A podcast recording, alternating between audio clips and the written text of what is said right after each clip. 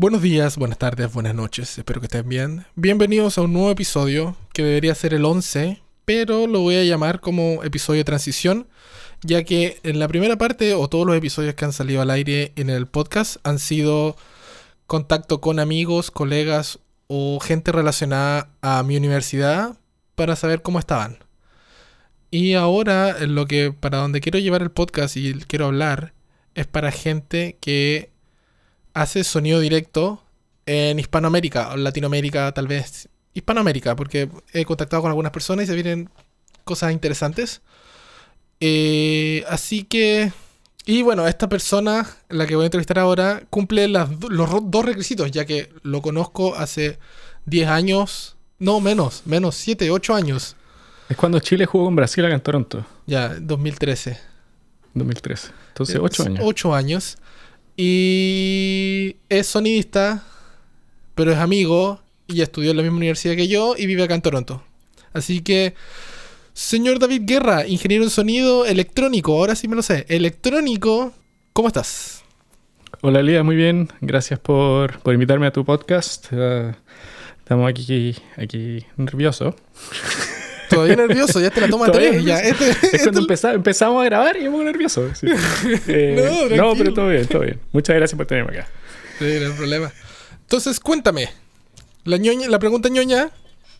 Porque cabe decir que esta es la tercera vez que trato de grabar este podcast en el, tercer intento. Porque me ha fallado Pro Tools. Gracias, Pro Tools. Gracias. Buen software. Así que te la tengo que hacer de nuevo porque ya, la, ya te la hice, pero hay que... todo es falso, todo es mentira, como en el cine, todo es falso.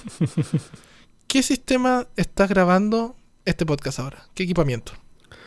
Estoy grabando con un micrófono Shure SM7B o SM7B, em, que es un micrófono dinámico. Y estoy conectado a, un grabador que es un Sound Devices Mixpre 10T que lo hace una empresa de Estados Unidos que se llama Sound Devices y hacen grabadores como de, de, buena calidad y carísimo. Cabe destacar carísimos. Bueno, volviendo a la primera pregunta. Eh, tú estudiaste antes que yo, saliste antes que yo de la universidad también, por ende saliste el 2001. Por ende, estudiaste, entraste a estudiar ingeniería en sonido en el 97. Y si ya cuando yo entré en el 2004 era el bicho raro dentro de todos mis, mis compañeros de curso, ¿por qué estudiaste tú sonido en el 97? ¿Qué pasó? bueno, yo creo que eh, como muchos sonidistas en Chile empezamos por la música. No sé, pues, tocaba guitarra, rock, la, clásica.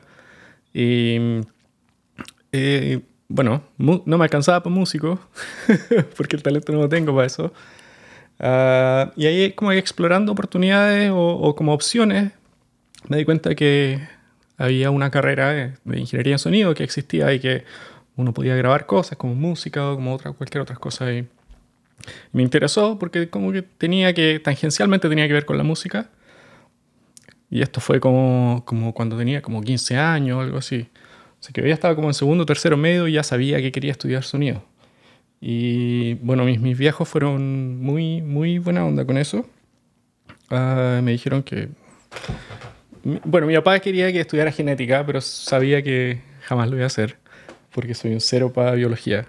Y bueno, fueron súper, eh, aceptaron todo y dijeron, sí, no hay problema, hazlo bien, sé el mejor que podáis y, y dale nomás. Pues bueno, y ahí estaba también la carrera de ingeniería acústica en Valdivia, en la Universidad Austral, que también me interesó, ah, pero no tanto como sonido, porque viniendo de la música uno tiende a, a, tratar de hacer eso, ¿cachai? Y, y bueno, ya entré a sonido, di la, en, esa época se llamaba la prueba de aptitud académica, y, y bueno, y me, dio para estudiar un montón de cosas en, en universidades, universidades estatales, pero me gané una beca en, en, la universidad, en la Vicente Pérez Rosales, porque tuve buen puntaje y, y, ahí le dimos con sonido nomás. Sí, impresionante esa beca. Y es ahí como cuando te preguntaban, porque generalmente en Chile está ese mito de que el flojo o el porro estudia en, en universidades privadas. Claro. Pero a mí me pasó de que a mí igual tuve suerte, yo creo, Porque yo, yo pasaba los cursos nomás en cuarto, hasta cuarto medio, yo, yo, yo no estudiaba tanto, sino que ponía atención en clase. Y me iba relativamente bien. No era un huevón que me iba súper mateo y todo, pero me iba decente. Y en la prueba de actitud, no sé cómo, me, me, me- Algo me iluminó y me fue la raja. Pero la raja. y de hecho me llamaron del Austral, así también becado, porque había quedado dentro de los 10 mejores de los que habían postulado y toda la cosa. Pero lo mismo que tú, pues, no era lo mismo, no era sonido. Claro. Era más, la malla era un poco más densa, era más estirado para la acústica y uno igual como que se asusta al ver esa malla. Como diciendo, Sí, puta, eh, no, no, no". Y, Y no es como tan entretenida. y Valdivia igual, igual llueve, igual fome. Igual llueve. Bueno, mi, mi papá era. el- me decía, ándate de Santiago. el que más quería que me fuera a la casa. Eh, no Ándate y nos fuera- vamos. no, pues claro. no porque fuera mal hijo ni nada, pero, pero era como él, él le gustaba que, que sus hijos fueran independientes desde más chicos. Entonces, pero, pero claro, terminé estudiando en Santiago porque, como decís tú, me interesaba más el sonido que la acústica en ese, en ese momento. Perfecto. Y ese es mi asunto, porque tú terminaste de estudiar sonido. ¿Y, y qué hiciste cuando terminaste? El 2001, cuando ya terminé, o incluso antes, ya empecé a, a darme cuenta que como que no había muchas muchas cosas que hacer. Ya, ah, no tenía no tenía como esa onda de emprendedor en la época, así que nunca, nunca pensé en empezar algo por mí mismo. Y bueno, eh, yo tengo eh, unos tíos viven acá y salió la acá en Toronto y salió la como la opción de decir, oye, si te vas para allá, porque estaba como no tenía idea qué hacer. Así que dijimos, ya, bueno, tratemos. pues. Y, y al principio me, me iba a venir como por un año.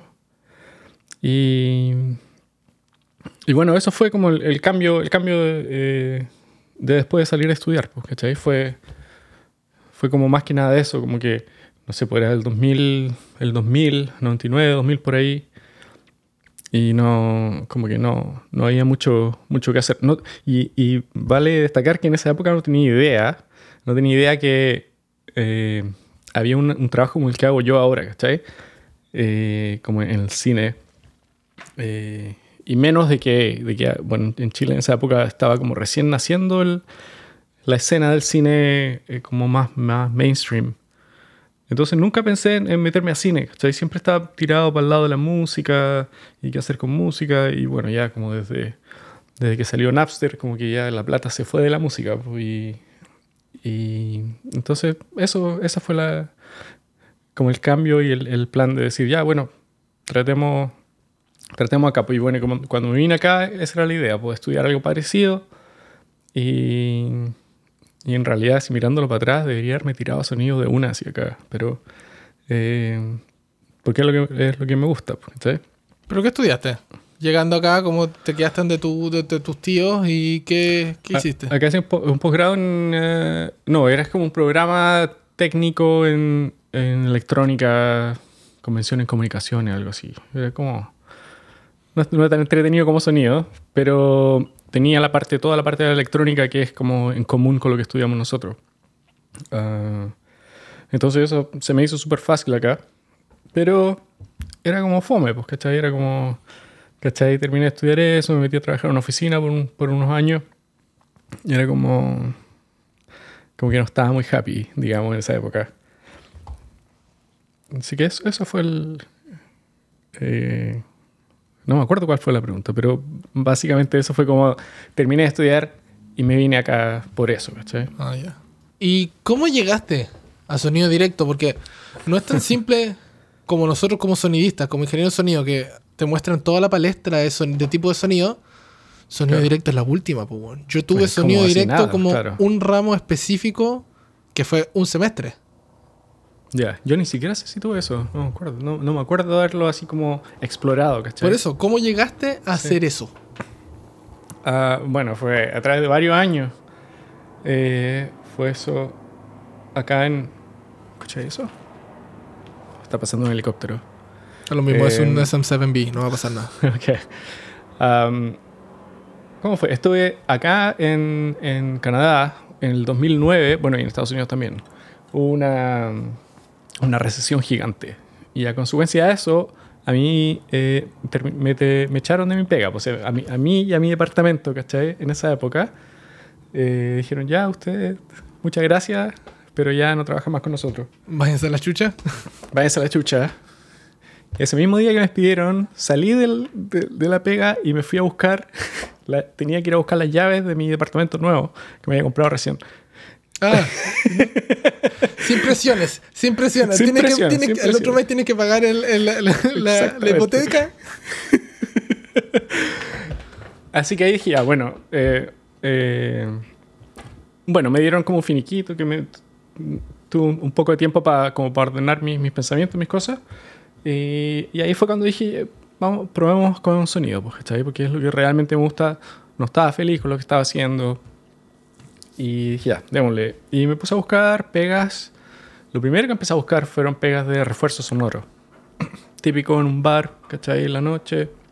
Hacerle sonido a las bandas que tocaban ahí. Y, y encontré, encontré pega, me dieron pega en un lugar, en, en un barrio acá en Toronto que se llama Kensington Market, que es como, como bien bohemio, digamos, medio hippie. Y hay hartos bares y música y todo. Bueno, ahí trabajé por un par de años.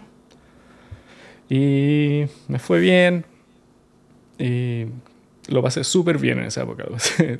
Tra- trabajaba de miércoles a domingo todas las noches. Y, era pura, pura, puro carrete.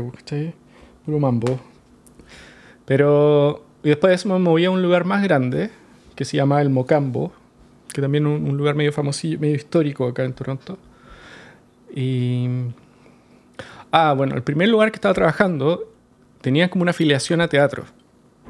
Que era- los dueños eran como medio teatro, música. Y de repente hacían obras como de teatro ahí. Y por eso empecé a, mm, a conocer gente en el, en- en el mundo de teatro. Y algunas de esas personas, actores, típica, también hacen comerciales, publicidad, digamos, o son actores. ¿cachai? Y ahí de repente, ¿no? una noche conocí a, un- a una persona que es un productor, una productora, digamos, una mujer. Y, y le dije, yo quiero hacer sonido, bla, bla, bla. Y me contó lo que hacía ella y dije, ya, invítame. Y me invitó a un set ah, como PA, Production Assistant, que es como, no sé, no sé cómo le dicen en Chile, pero es producción. el asistente de producción, ¿cachai? Yo no tenía idea de nada. y era un video corporativo. Y fui y. y ¿Cómo se llama? Y ahí empecé a- la cámara, las luces.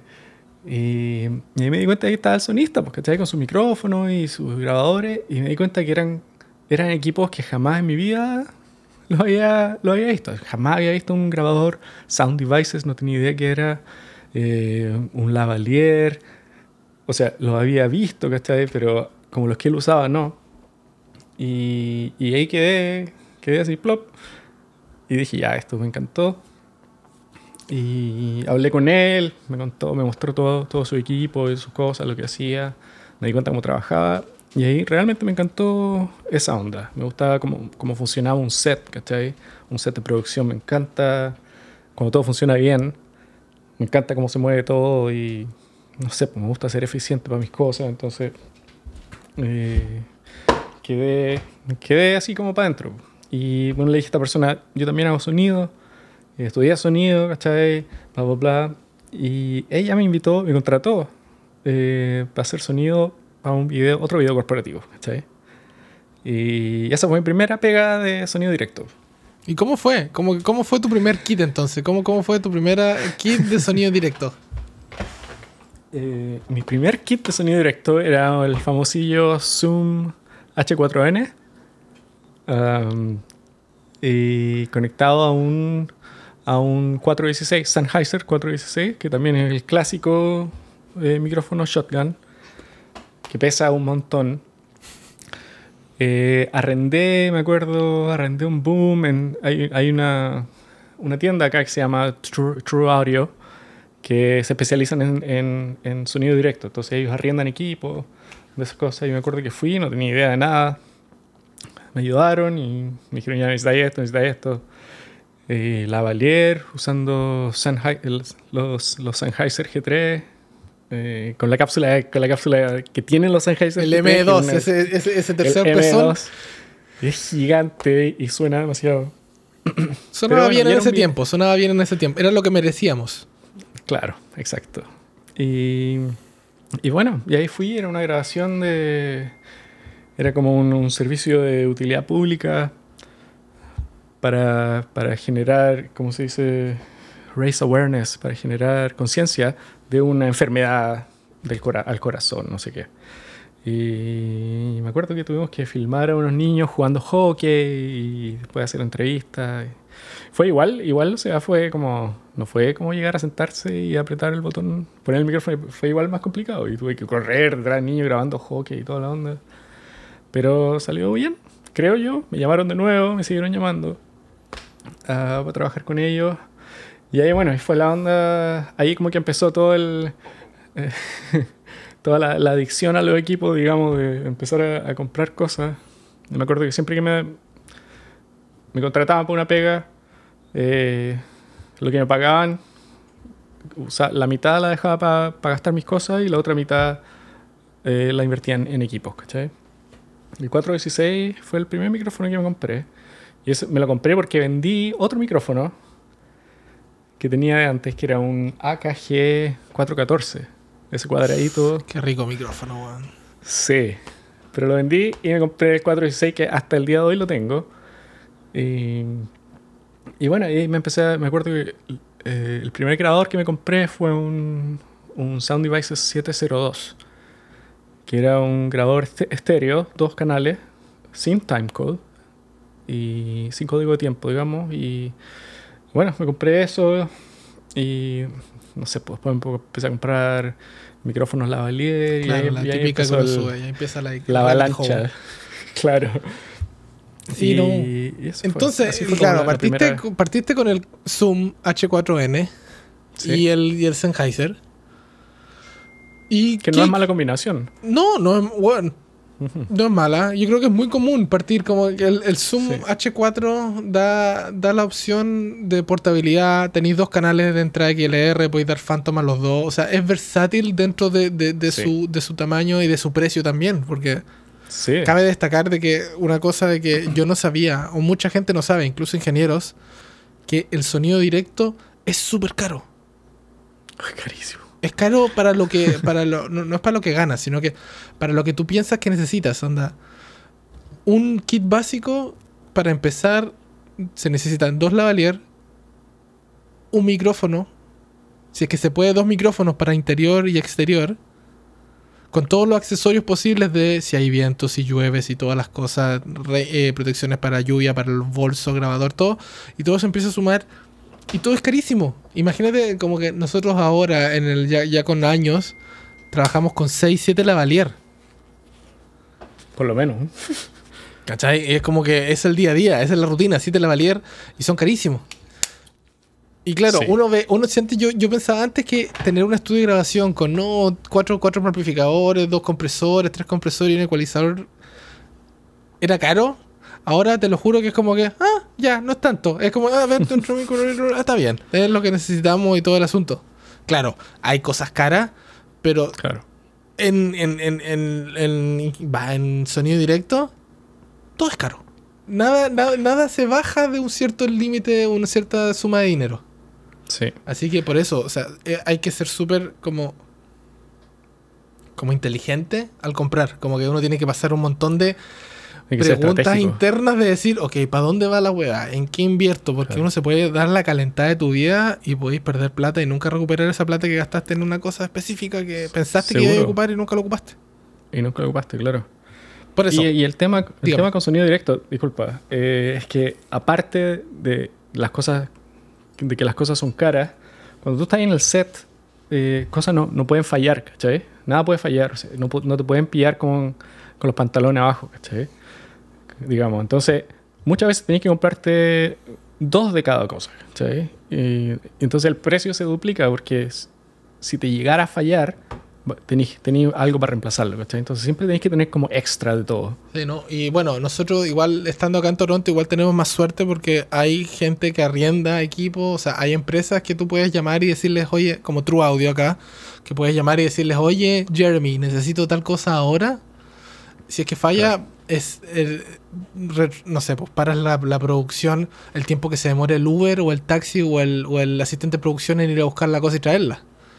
Pero hay lugares donde cuando si no tienes esa, esa herramienta que es súper útil, que uno como que se acostumbra a tenerla, pero yo me acuerdo que en. Chile no la tenía. Y ya el No. conseguirme los stickies de Raikkood para pegar en la valera y esconderlo era un culo. Como que porque no Claro. habían. A mí se me. Porque yo nunca. Yo también fui pésimo haciendo esa weá de. ¿Cómo se llama? Ese triángulo. con el moleskin. Ese triangulito de, de tape. Sí. No sé cómo se llama. Era pésimo. Mis habilidades motrices son pésimas. Así que yo la sufría. Por eso cada vez que ordenaba, y tenía que ordenar en Estados Unidos los stickies en el 2006. Ujú. O sea, se- Claro. tenía que ordenarlo.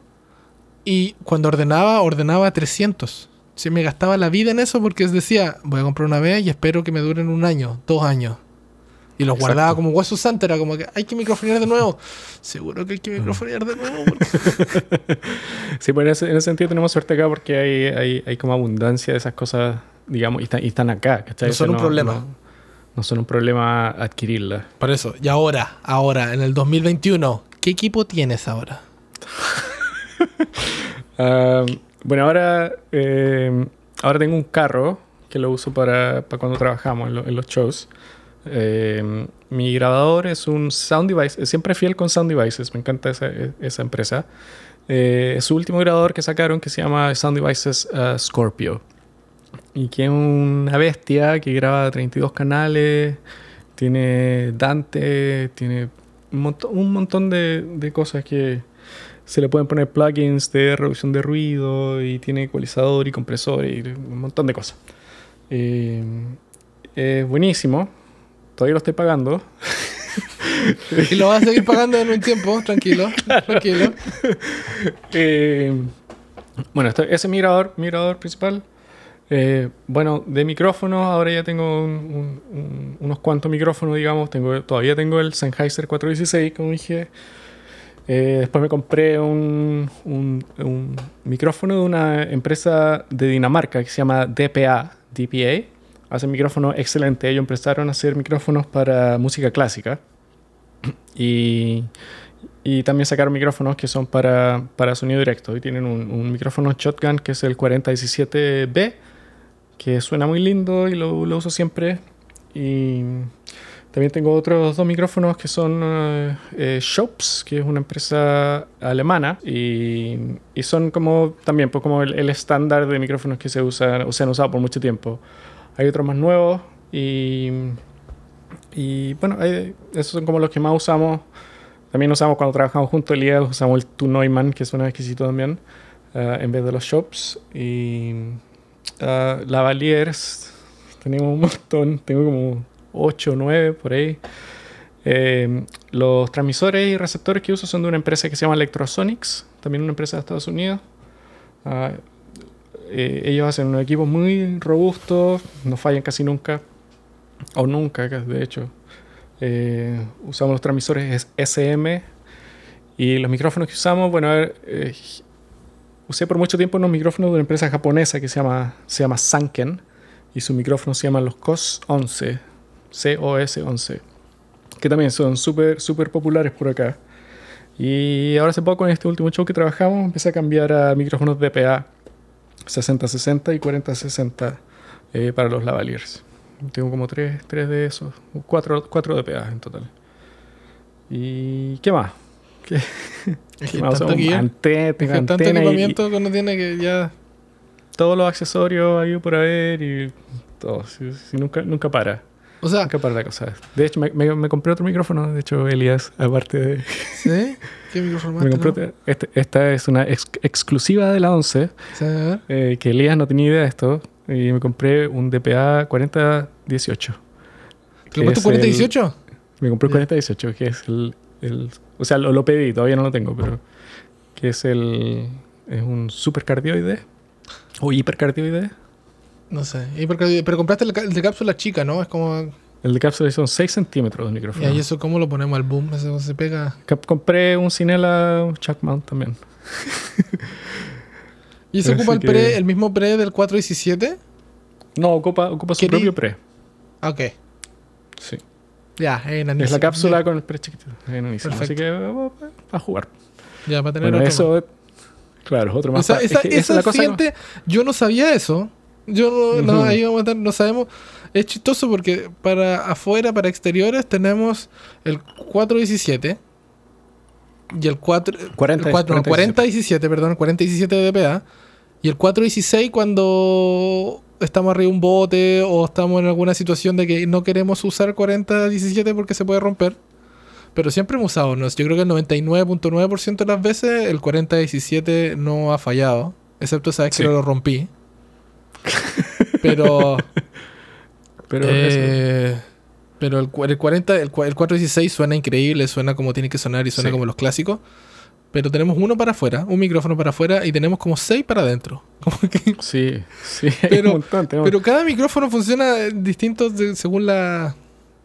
Según la. La necesidad, en verdad. De repente hay, hay veces que a mí me encanta el sonido del Neumann, porque es Neumann y me gusta ese sonido. Pero hay veces que no suena bien y suena el Schweppes, suena bien. Y ahora tenemos otro espacio para el, para el 40, 4018 ya, así que vamos a jugar. Es que ese, como te decía, pues la idea es que toda esa filosofía de estar preparado para todo, ¿cachai? De, de decir, ah, es- esta, estamos filmando una pieza que es de concreto entera, pura superficie durísima. A lo mejor un, el shop suena mejor que el, que el Neumann en ese sentido, pero si estamos grabando en una biblioteca, digamos, que está, el sonido está muerto, seguro que prefiero el, el Neumann sobre el, sobre No, el está bien. Entonces, y aparte hay que decir la verdad también. Hay una cosa que uno dice, no, es que hay que estar preparado para todo. En este país pagamos una buena cantidad de taxes y tenemos que reducir taxes. Y nosotros, nosotros no, nos, no nos compramos autos gigantes, camionetas, porque no las necesitamos. Nos compramos Claro. equipo. Claro, porque lo necesitamos. O eso le digo A a mi a esa, es la, esa es la razón. Nosotros inventamos razones para comprar más micrófonos. Pero Claro. está bien, está bien. Y también pagamos taxes por esos micrófonos también. Si no, si, si- Exacto. sí. si el gobierno está... Estamos pagando, tranquilo. No, no se asusten. Y entonces, ya entonces la pregunta que viene me, me, me cagó. Porque la que, que te quería hacer es, uno siempre busca el equipamiento y lo piensa cinco veces antes de comprarlo porque son caros. ¿Cuál era tu, cuál era tu compra? ¿A cuál era tu siguiente compra? Lo que lo estaba, o ¿Qué querías ver? Bueno, igual siempre, siempre, aunque me haya comprado algo hoy día, siempre hay una siguiente compra. Esto tú lo sabes. Tú lo sabes muy bien. Bueno, entonces la hago, la hago de nuevo la pregunta. ¿Cuál es tu próxima compra? ¿Qué equipamiento tienes en mente como para decir, ¿sabes qué? Esto podría ayudarme o esto necesito? O sea, no necesito, podría ayudarme, porque ya, ya no- ya uno llega al nivel de que tenéis todo para hacer la pega, pero para hacerla mejor. O más Claro, eficiente. Claro. Es como el último 5%, digamos, de- de- hasta que sea perfecto. Um, bueno, mira, eh, ahora en, como en este, en este ámbito del sonido directo, eh, hay, hay muchas cosas pasando que están, hay muchos equipos que están saliendo que están transicionando desde el ámbito análogo al ámbito digital. Entonces, primero fueron los grabadores, ¿cierto? Que pasamos de, de cinta a digital, y eso pasó hace mucho tiempo. Han salido micrófonos digitales, ¿cachai? Como el Shops, el Super CIMET, ese azul. Am, y bueno, ahora eh, están empezando a salir, a salir canales inalámbricos digitales, ¿cachai? Que se- en los últimos dos años empezaron a salir, creo. Y me gustaría, me gustaría probar los que me quieran comprar los A10, ¿cachai? Los de eh, Audio Limited. Audio Limited se llama la empresa. Que sacaron un, un- un combo, digamos, transmisor receptor eh, digital que se pueden conectar. Que tengo este, este grabador que acepta señales digitales. Eh, entonces, si me compro algo ahora de nuevo, me compraría eso para usarlo con los booms. Porque los booms son lo que suena mejor, porque ¿cachai? Siempre suenan o mucho mejor o marginalmente mejor que los labs, pero eh, me gustaría us- ver cómo, cómo funcionan digitalmente. Pero no sé si lo haga para este, para este show. Que... Los había. No.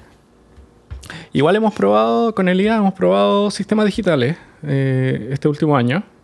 Y los probamos, hicimos test de distancia, de claridad, un montón de cosas. Y están bien, pero no nos Y ha... no llegamos a nada no- circunstancial. Lame- Lamento decirle que no se hagan falsas esperanzas. No llegamos a nada circunstancial. Fue una cosa de decir, No hay, Ah. no hay ningún ganador, claro. No. no. Eh, yo creo que la tecnología digital es bacán y puede ser muy bacán, pero está como en pañales todavía. Encuentro que, que le falta un poquito más. Y, así que análogo nomás, y por mientras. Pero como dices tú, si, si, me, si me quisieras comprar otra cosa, sería eso. O no sé, me compraría claquetas, otras claquetas. Claro, o el, el A10 de Audio Limited, o claquetas con código de tiempo, nuevas. No sé, hay un montón, hay un montón de cosas que podría comprar, pero eso es como tu claqueta es pesada, weón. Es buena, pero es grande. Y, y, no tiene, no se puede operar muy bien con una mano. Es la claqueta de Ambient, una empresa, ¿son alemanes eso? Ambient. Ambient, no sé, parece que sí. sí, porque Ambient.de, Deutschland. No, o sea, sí, es Deutsch. Sí, sí que debe ser mm. Alemania. Eh, que ellos hacen eh, equipos de códigos de tiempo y también hacen como cañas también. Y... Tiene un micrófono, tiene un micrófono, parece por ahí. Ah, tiene un micrófono Omni, ¿no? No, es un, un, Figura 8, el MSR. Ese. Que se usa para grabar eh, MS o Midside, no sé cómo se dice en español, pero. MS. una, una, MS, una técnica de grabación en estéreo que se usa con un, un cardioide o un hipercardioide apuntando para adelante y un micrófono figura 8 apuntando para los dos lados. Se graban esos dos canales, después se cambia la fase de uno en, en post y, y podéis tener una imagen estéreo de las cosas. Y se usa harto en, en el cine. Se usa más que las otras técnicas de estéreo, de hecho. Bueno, y. Bueno, voy a hacer mi claqueta y es, como decís tú, es pesada y, y, no se puede operar con una mano, entonces hay gente que no le gusta mucho. Ah. Entonces, recopilando, experiencias que te hayan marcado de buena o mala manera. En el sonido estoy hablando, no quiero que me traigas algún trauma de niño que... bueno, eh, como, como en todo, no sé si como en todas las pegas, pero la pega, la pega que hacemos nosotros de sonido directo en el cine, eh, claro, una pega técnica, pero yo creo que más que nada es una pega interpersonal, ¿cachai? Uno, uno trabaja con personas todo el día. Y han habido personas que, que me han marcado para bien y que me han marcado para mal, ¿cachai? Y eso yo creo que son las, como las memorias que, que más tengo, son de gente que, que me han ayudado mucho o que han sido muy bacanes ellas, ellas mismas. Y hay, otra gente que tiene un ego gigante, ¿cachai? Que quiere solamente que todo funcione para ellos y que nada funcione para el resto. Y sí, pues he tenido, he tenido, he trabajado en películas donde, no sé, pues el cinematógrafo es terrible y, y cree que uno como cineasta es un obstáculo para su meta de, no sé, cualquier meta que tenga. Entonces, un tipo que, ¿cuándo fue esto? Esto fue uno de los, primeras, los primeros largometrajes que trabajé. Y un tipo que era, parece que su primer trabajo como cinematógrafo y era súper pesado, weón. Súper pesado. Eh, estaba con mi caña y de repente como pasaba y, y, la esponja de la caña lo voy a hacer con la esponja de este micrófono para que lo escuchen. Me hacía así. Y eso suena súper fuerte en los audífonos cuando uno está con un micrófono condensador y, este dinámico no suena tanto, pero ¿cachai? Cosas así como que innecesarias y como que dije, puta, ojalá que, ojalá que no todos sean así, weón. Porque, sería penca. Uh, y también han habido experiencias buenísimas. Pues, la experiencia de conocer a esta gente de cine, o sea, de, cómo yo entré al, ambiente de cine, ha sido una experiencia, o sea, genial. Pues es como que encontré lo que me gusta, como el nicho dentro del sonido, ¿cachai? Y me encantó. Sí, Trabajar contigo, hemos, tenido, hemos pasado súper bien. Hemos tenido, puta, nos hemos reído, nos hemos estresado, hemos mojado, cagado de frío, de calor. Eh, siempre son buenas experiencias. ¿sabes? Sí, al final eh, marca como, no sé, es como el, sonido directo también tiene esa cosa de, de, que uno comparte un camino o un gol, un, un, una, una, meta con muchas personas a la vez para un proyecto. O sea, nosotros generalmente somos 70 huevones, 80 huevones trabajando para grabar 5 páginas al día. Claro. Por ende, lo más importante ahí es las relaciones intrapersonales que uno genera esas 12 horas mínimo con esas personas. Porque si, si, si lo ponía en la palestra, así como yo, en un año que, no sé, grabamos una serie juntos, cuando grabamos Ghost Rider, estuvimos nueve meses grabando una serie. Yo Sí. pasé más tiempo contigo y con todo la- el equipo. Con el departamento de cámara me relacioné mucho más que en lo que me relacioné con mi mujer. Porque Seguro, estuve seguro. 12 horas del día despierto todos los días compartiendo con ellos y hablando. Y porque al final no, no todo es técnico. Sino que de repente uno se nota y dice, oye, hay que hacer esto, esto, otro, y ¿qué, qué, qué querís? Vamos a tomar un café, vamos a hacer algo, como que... Y claro, en los Claro. tiempos antes COVID uno ya compartía mucho más, ¿cachai? Era, era otro tipo de relación. Así Sí. que creo yo que, claro, pues tenéis toda la razón de decir las buenas experiencias y las malas experiencias que te, que te marcan son la mayoría de veces con, con interacciones o relaciones interpersonales. Exacto, sí, de todas maneras. Y, eso es lo que uno tiene que tratar de cuidar en este... Porque igual el trabajo muchas veces es duro, ¿cachai? Eh, son horas largas y tienes que viajar harto, no sé, estáis como en, en locaciones que no son favorables. Y, ahí, es cuando uno tiene que tratar de cuidar ese como espíritu de, de, grupo, de estar todos juntos en, en es- en esa onda y sacar lo positivo de eso. Y la, y la gente quiere, la gente quiere hacer eso, quiere ser positiva. Algunas excepciones, hay como unos dementors por ahí que vimos, pero... pero, pero en general la gente quiere pasarlo bien, ¿cachai? Y entonces si estáis con 30 personas en un estudio, o más, 80, ¿cachai? Pero como lidiando directamente, uno siempre está lidiando directamente con 10 personas, ¿cachai? Directamente todo el día. Y hay que cuidar eso, hay que cuidar la buena onda y, para que la pega sea más fácil. Y lo técnico, claro, lo técnico es como que a mí por lo menos lo técnico me nace como de adentro, ¿cachai? Que soy ñoño para mis cosas. Me gusta que todo sea perfecto, perfecto, soy, me obsesiona, ¿cachai? Entonces, en- en- eh, eso no es como tan complicado para mí como, como tener el incentivo para hacerlo mejor, pero lo que me complica más de repente es las relaciones interpersonales, porque para mí son más difíciles. Eh, especialmente cuando, tú sabes, pues cuando, tra- cuando trabajamos de repente yo estoy escondido en un rincón oscuro sin hablar con nadie eh, por harto rato. Entonces, eh, pero también pues, cuando uno trabaja, no sé, pues, por ejemplo en un documental, que como otro formato, ahí te vas de viaje con gente que, que conocí ese mismo día y pasáis las 24 horas del día más que nada con ellos, pues, excepto duermes en el mismo hotel o en- Sí, pues lo ahí despiertas. El único momento que no estás en relación con esa persona es cuando estás durmiendo. Claro. Entonces hay que, a ver cómo le digo, hay mu- ser un profesional sonido también requiere tener esa, esa aptitud, ¿cachai? Y esa... Uno tiene que, ser, tiene que saber relacionarse bien con personas por, por un buen tiempo, ¿cachai? De mantener la buena onda. Y esa es parte de la profesión, ¿cachai? Y, y hay, hay mucha gente en profesiones técnicas que no, Que o son no muy se da cuenta o, o les cuenta más, ¿cachai? Sí. Pero, pero en el cine tú estás transando con personas todo el día y eso tiene que ser es una, una parte importante de la, de la carrera, digamos. Sí. Tenéis que saber, sí, tenéis que saber cómo conseguir cosas, ¿cachai? Cómo, cómo pedir cosas de cierta manera para que te las acepten. ¿Con o quién hablar? Hay, hay con una quién cosa. hablar. Sí, como que. Como consejo para todos los sonidistas: de, de- háganse amigos de la gente de la ocasión. Ellos son. Son lo mejor. Siempre son buena onda. Yo no, no he conocido. Si, si uno llega so- soberbio. Bueno, no sé cómo sea llegar soberbio porque yo nunca llego soberbio con la gente de la ocasión. Sí, Siempre llego como están, así, como muy buena onda porque ellos son, por lo menos en, en- en- en el, en- en el formato de mediano y largo. el form- sí, me, Duración. ¿Cómo se dice en español? El, formato largo. En formato largo, no sé. ¿Serie? Perdón, perdón, perdón, gente, perdón, perdón. Words are hard. Eh, el- en películas o series, ahí sí, ahí ya lo pude. Películas o series, sí. uno va a trabajar con esa misma gente todo el rato. Y esa gente va a estar antes que tú en el set y se van a quedar después que ti.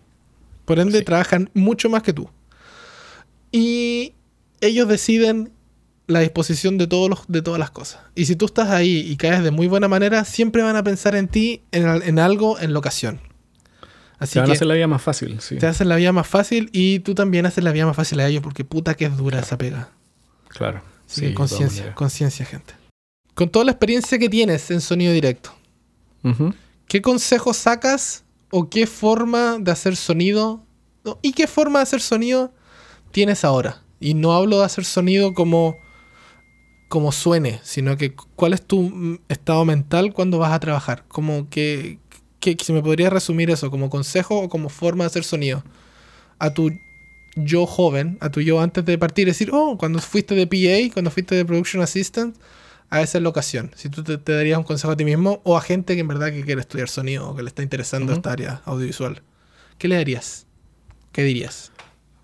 Eh, si yo me, me, encontrara con mi yo joven, digamos, y, mi yo joven estuviera empezando a hacer sonido, yo creo que lo que... Bueno, una de las cosas de, la que, de las que hablamos esto, de las cosas interpersonales, que sería una de las primeras cosas que diría. Eh, lo otro, hay, hay, dos, cosas, dos otras cosas que diría. La primera, que es como la más técnica, digamos, es eh, conoce tus equipos.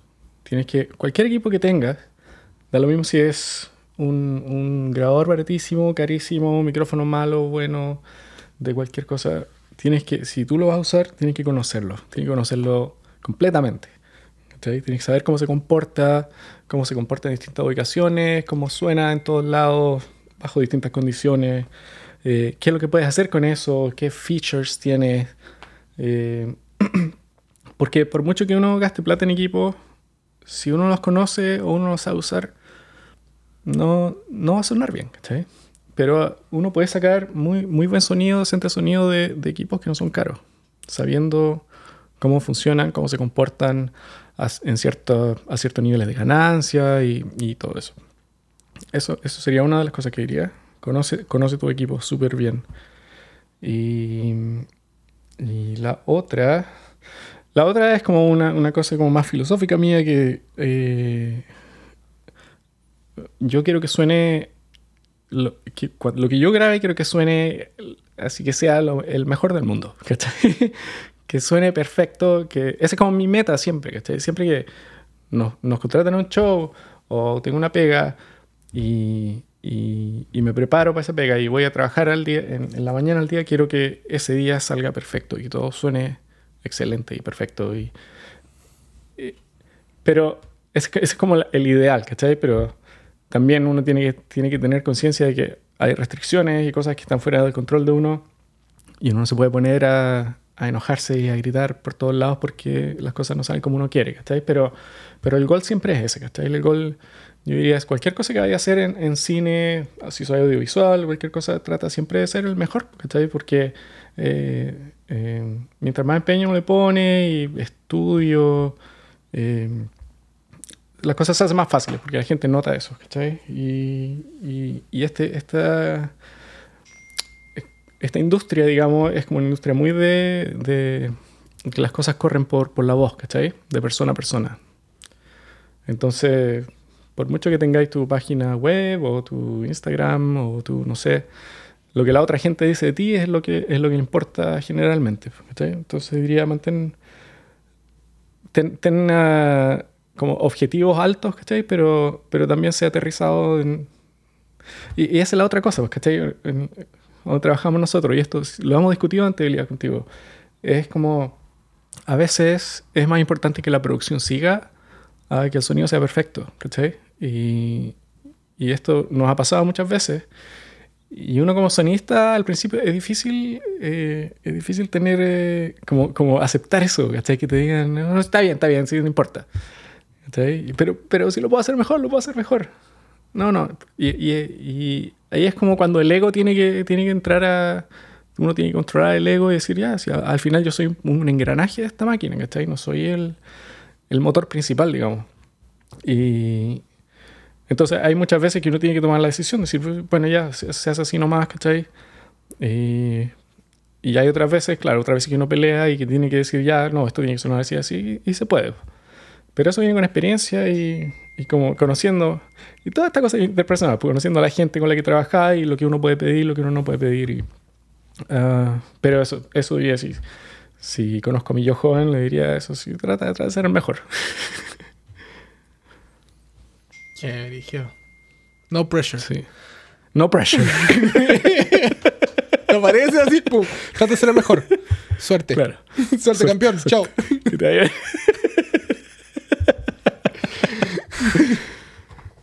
Aquí tenéis cinco lucas. Ahí tenía una para cigarro. Claro. Entonces, ahora viene la parte donde tú me haces una pregunta a mí. Una o varias, como sea, no hay, no hay, no hay límite, ay, verdad. ¿Tienes alguna pregunta para mí que quieras hacerme? Es que es difícil esta parte porque en verdad nosotros como que conversamos todo el día. Así que yo creo Sí, que las preguntas han bien.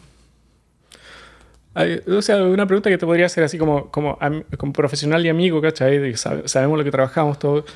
¿Cómo, cómo te sentís pa- ¿Cómo te sentís en tu, en tu, a dónde estás en tu carrera? ¿Te sentís bien? ¿Te sentís mal? ¿Te estás, estás entusiasmado? ¿Tenís, tenís como dudas eh, de cómo va la cosa acá eh, para ti? ¿cachai? De cómo se te están dando las cosas. A ver. Yo creo que como, como, no sé, yo como migrante me vine para acá con un gol totalmente distinto a lo que estoy haciendo ahora. Yo me vine para acá por una cosa, pero la vida, las decisiones, la- las cosas, llegaron y, y me metieron a la industria y empecé a trabajar en eso y me empezó a gustar y tuve suerte, una combinación de suerte yo creo y lo que tú decías, empatía. Yo me llevo, trato de Sí, llevarme bien con el resto, no soy un hueón, pes- soy pesado, pero soy pesado en, el, en la parte chistosa, como me gusta huevear y me gusta que me hueveen y no tengo problema con eso. ¿Cachai? Como que... Para, para, todo- para toda la audiencia aquí, que quede en el récord que todos aman a Elías cuando trabajo en él. Todos lo aman. Mentiroso, el culiado mentiroso. Pero como verdad, que, como que... No, sí, es- esa parte la, la tenéis súper bien. Sí, Y como que me, no tengo problema con eso. Y por eso me gusta estar en set, ir a rodaje, cambiar el, el- cambiar el- He viajado caleta acá. He tenido la suerte de viajar mucho en Canadá. He, he- he viajado por las cosas. Y, y bien, contento. Como, pero los últimos tres años me he estado especializando solo en hacer series ciencia ficción. Ya con, es- con, un, con un- una cosa más, no sé, que es, no es distinta, pero tiene su art, tiene su gracia. Que yo al comienzo decía, ya hagamos así una serie que otra, así una película, trabajaba en un, cortometraje. Pero también hacía documentales harto, hacía comerciales caletas. Y, y también me, me llamaba la atención eso, pero al meterme y sumergirme en las cosas ya más, más como serie y película, más series la verdad al final, de, de largo, no sé, pues de, de, de, de- long format, no puedo decir la palabra en español, lo siento, long format, que uno se, ya se proyecta y dice voy a trabajar siete meses, seis meses, un año en una serie y, y trabajo de lunes a viernes, de domingo a jueves, como sea, pero trabajo cinco días a la semana, uno se proyecta y dice, oye puta, que es cómodo. Tienes un, un ingreso de dinero semanal que te llega, te puedes proyectar, puedes agendar vacaciones, puedes... Un montón de cosas como que antes como freelance no lo podía hacer tan simple porque todo dependía de cualquier día tengo que estar disponible por si acá me llaman y tengo que viajar. Claro. Eso, eso fue una cosa de adecuarme a la rutina que yo en un tiempo dije que no me gustaba hacer. Porque yo antes, cuando era full freelance y tenía el tatuaje de freelance en la espalda, decía, me encanta mi libertad de decir, ¿sabéis que yo hoy día es jueves, no quiero trabajar y no trabajo? Pero años después estaba haciendo eso de trabajar el jueves, levantándome a las 5 de la mañana para ir al set, ¿cachai? Como que... Claro. Lo, lo bueno es que igual, igual no es permanente, ¿cachai? Es un proyecto. en Sí, es un proyecto. Sabéis que tiene un fin. Pero el asunto está en que es un proyecto que uno se miente y se escupe la cara y dice, sí, es solo un proyecto, pero al después de uno ter- antes de terminar un proyecto te llaman para el otro y te dices, oye, nos vemos en tres meses Claro. más porque vas a llevar, te llaman para otro proyecto porque uno trabaja con la misma productora, la misma gente y el boca a boca y se mantiene uno la misma gente, ¿cachai? Claro. Así que una cosa, bueno, eso fue el asunto de, de- de pasar de, de pasar mi freelance a, a- a full time. Yo ya lo tomo como trabajo con un poco más que en una oficina porque en verdad voy al estudio, Claro. que es el mismo estudio, voy a la oficina y hablo con la misma gente y como que eso fue un poco chocante para mí decir, oye ya, Sí. dejé de ser freelance. Ya no soy freelance porque cerré un contrato con alguien, firmé un deal memo. Claro. ¿Qué estoy haciendo? Como que qué libertad ya no tengo, mucha. Eso fue un, poco chocante para la psiquis que duró una semana. Porque después vi el dinero y dije, ya, bueno. Sí, y, no, y, y- y, o sea, claro, aparte de eso, pero también es como el... el- igual es, es- es desafiante hacer algo así. Pero claro, a como- eso, a eso va la otra parte, de decir, el- la cantidad de desafíos y cómo mejoras tu técnica de sonido y cómo utilizas un montón de cosas que no has utilizado en las otras áreas como documental y todas esas cosas. No estoy diciendo que no las pueda ocupar, pero que yo nunca ocupé, lo hice en series, ¿cachai? Como que hoy hay un, hay un disfraz de alguien que se lo pone, cómo microfonamos a esta persona, cómo microfonamos a esta. O, O que los hay pasos están distintos muy tipos de, fuertes. no sé, cosas, es distinto. Y me Sí. acostumbré a eso, porque ahora terminamos la serie en junio y yo me fui a hacer un documental. Al toque, me tocó julio hacer un documental. Y dije, ya lo tomé, ya lo tomo porque tengo, antes de empezar la otra serie, tengo a mediados de agosto, tengo tiempo para descansar y todo. Me hice un documental y fue como que hice la pega, puse los lavalier, puse el escondito, todo bien, bla, bla, bla, bla. Y quedé así como, hoy, echo de menos hacer cosas más en serio. ¿Dónde está el guion? ¿Dónde están las cosas? ¿Dónde está el Claro. plano? ¿Cómo hacer el ángulo? Como que me acostumbré a eso y, y me gusta. Y si me preguntáis, ¿cómo estoy ahora? ¿Cómo me veo? Me veo bien, bueno. Me gusta con lo que estoy diciendo. Me gusta hacer boom solamente. Porque no tengo que estresarme tanto en hacer. Porque antes yo hacía la trabajaba en la serie. En serie más pequeña. Hacía boom. Pero también de- me tenía que preocupar de cómo estaban sonando los lavaliers en ese momento que estábamos grabando. Cómo estábamos haciendo las cosas. En cambio ahora es más pausado. Como que somos un equipo de trabajo. Podemos Sí. delegar cosas. Como que tú te encargas de una cosa, yo me encargo de otra, nos comunicamos y se hace la pega más. No, más liviana no, pero más, más efectiva. Eh, funciona Más efectiva. mejor. Tener Sí, dos personas al lado. do- dos personas y, o tres personas cuando hay un, un- asistente de sonido. Funciona bien las cosas cuando. Pero claro, son más responsabilidades, creo yo. Como que al tener dos personas en un equipo, tres personas, ya tenéis que manejar a tres personas que funcionen al unísono, ¿cachai? O dos personas, Claro. ¿cachai? Como que no es, no no es tan simple. Claro. Pero sí, bien. Y me gusta estar en el set. No, no sé si podría estar Sí. en una esquina encerrado así donde pican las arañas en la sombra con el carro mezclando. Sí, yo muchas veces, muchas veces he hecho menos el estar en el set, estar dentro del set y así como que tratando de escuchar por, por los micrófonos a ver qué está pasando y las tallas internas que pasan en el set y estoy así escondido. Sí, eso se echa de menos, de, de todas maneras. Pero no, es bien, estoy bien, no me, no me puedo quejar, la verdad. No, se- sería un huevón Bueno. que me quejo, ¿cachai? Claro, Aparte la paso bien. Esa es la weá. sí. Y tenemos la suerte también que nosotros estamos metidos en- en serie, estamos haciendo programas de niños. Por ende, trabajamos menos horas que en las series normales, que generalmente nosotros trabajamos menos 12 o menos. Son contadas las veces que tenemos que trabajar más de 12 horas. Por ende, podemos estar en horarios decentes en la casa. No es como.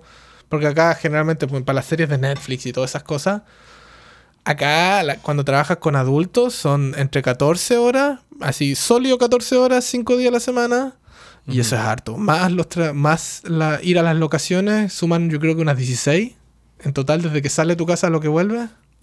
Y ese es el problema con, con la industria de que no hay un balance de trabajo-familia, digamos, ¿cachai? No hay... Cuando estás ahí metido en una serie para adultos, como decís tú, estoy trabajando 14 horas al día, eh, llegáis a la casa a acostarte, ¿cachai? Llegáis a la casa a acostarte y te despertáis antes que salga el sol y, y pasaste todo el día con, con tus colegas trabajando. Y tu vida social y, y, tu- y tus relaciones amorosas sufren, pues igual sufre, es difícil mantener ese equilibrio. Por eso que contigo trabajamos en esta serie de niños, igual es...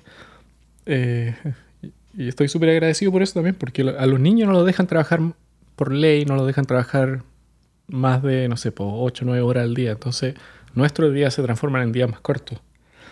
Que, como decís tú, es bacán llegar a la casa a, uno- a una hora racional, digamos, a y cenar. poder Por hacer lo menos uno llega a cenar. a cenar, claro. O a tomar once. A tomar once. Perfecto, pues entonces, muchas gracias. Viste que no fue tan terrible y no fue tan largo. No, no, fue súper bien, súper bien. Sí, sí, no está, no está terrible la wea. Suena más, suena más terrible de lo que es. Pero muchas gracias por Sí. darte el tiempo. Eh, ¿Dónde te puede encontrar la gente si tiene alguna consulta, alguna cosa así? Eh, lo más fácil es que me pillen en Instagram, yo creo ahora, por est- estos tiempos. Eh, Insta- mi Instagram, el Instagram de la empresa es... ah, uy, son todos, son todos como complicados. Nature of Sound TO. Nature of Sound TO. Que es... eh, eh, es como soy yo, digamos. Y tengo un Instagram personal también que es... eh, es ah, D-A-E V-E-E-D en Instagram. Ahí me pueden pillar. Y, o si no, vengan a, a golpear la puerta acá en Toronto y nos tomamos, tomamos un copetito. Muy bien. Bueno, muchas gracias a todos por escuchar. Espero que todos estén bien y nos vemos la próxima. Chao.